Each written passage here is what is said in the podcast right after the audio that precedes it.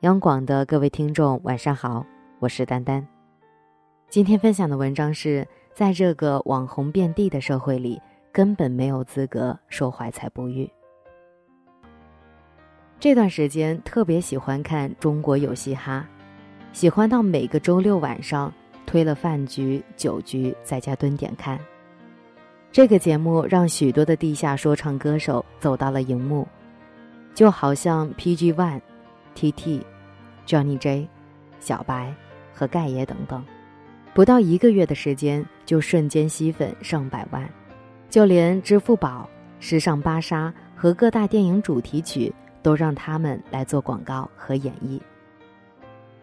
这个原本充斥着金钱、女人、豪车和奢靡生活的嘻哈，跟主流社会完全格格不入，也终有一天成为了主流音乐。更加印证了薛之谦说的那句：“世界上的自媒体已经足够承载任何一种形式的才华。”看着他们原本只收几十块的音乐会门票涨到了两三百，看着他们的演出费跟曾经相比多出了几乎十倍，看着他们忽然间就忙得不可开交，心里不免一阵安慰。虽无利益相关。可看到才华终将被人看到，或许给了许多还执着于梦想的人一份安慰吧。除了喜欢词写的特别好的 Johnny J，就是很欣赏诡辩。明明是一个中规中矩的小学教师，却打败了众多的地下说唱歌手，入围十二强。还有边做生意边玩嘻哈的孙八一，音乐或许对诡辩和孙八一来说不过是一份兴趣。只是生活中的一部分，但当你将自己的兴趣不断的坚持的时候，或许当机遇来临时，你就能够在那个舞台上肆意的展现自己的才华。你看，在这个网红遍地的社会里，根本就没有资格说怀才不遇。前段时间，朋友的新公司在招人，跟他一起面试了许多应聘者。发现一部分应聘者的通病就是爱嘴炮，将自己描述的如何才华横溢，自己在行业内干了许多年，攒够了足够的经验和能力，可一旦朋友更深一层的问到行业内的咨询时，刚才的口齿伶俐就成了目瞪口呆，简历上也就是三五个月就换一份工作。有句话形容的特别好，以绝大多数人的努力程度。根本轮不上去拼天赋。悲哀的是，大部分人觉得自己没有成功的理由仅限于怀才不遇。想起曾经到一家公司上班，有位老板总是自以为的很厉害。一开始觉得既然是老板，那他必定会有自己的本事。但是在公司待了几个月之后，发现请的团队就是为了满足他天花乱坠的理想。他想创办一个关于家居资讯的公众平台，势必要让它成为国内数一数二的家居品牌。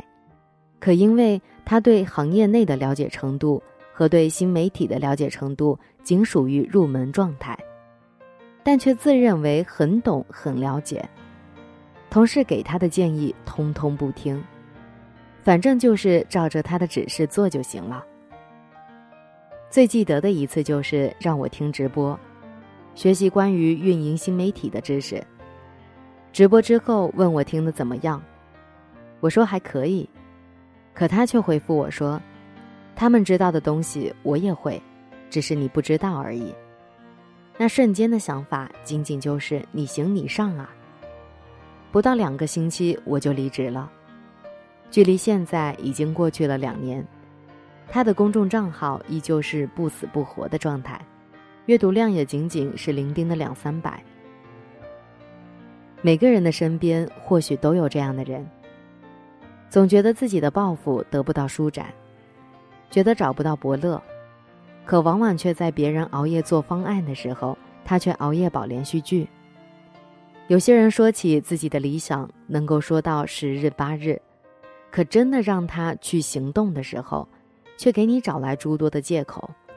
当别人的坚持终于被世人见到的时候，却又将这份成功归咎于幸运。然而，所有一炮而红的人，他们的背后必定都有太多无法言喻的坚持和执着。一个人红一时容易，红一阵子也不难，但一直红下去的人，必定有外人无法取代的能力。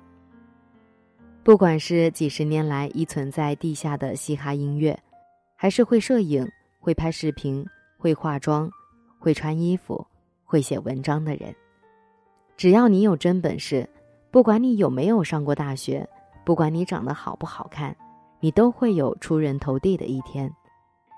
如果你真的觉得自己怀才不遇，那真相就只有一个，就是你根本不行。今天的节目在这里就结束了，我是丹丹，祝你晚安。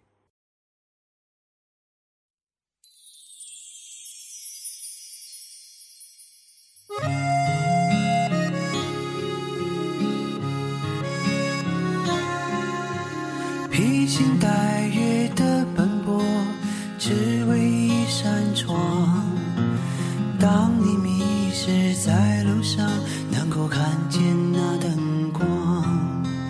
不知不觉把他乡当做了故乡。只是偶尔难过时，不经意遥望远方，曾经的乡音，悄悄地隐藏，说不出的诺言，一直放心上。有许多事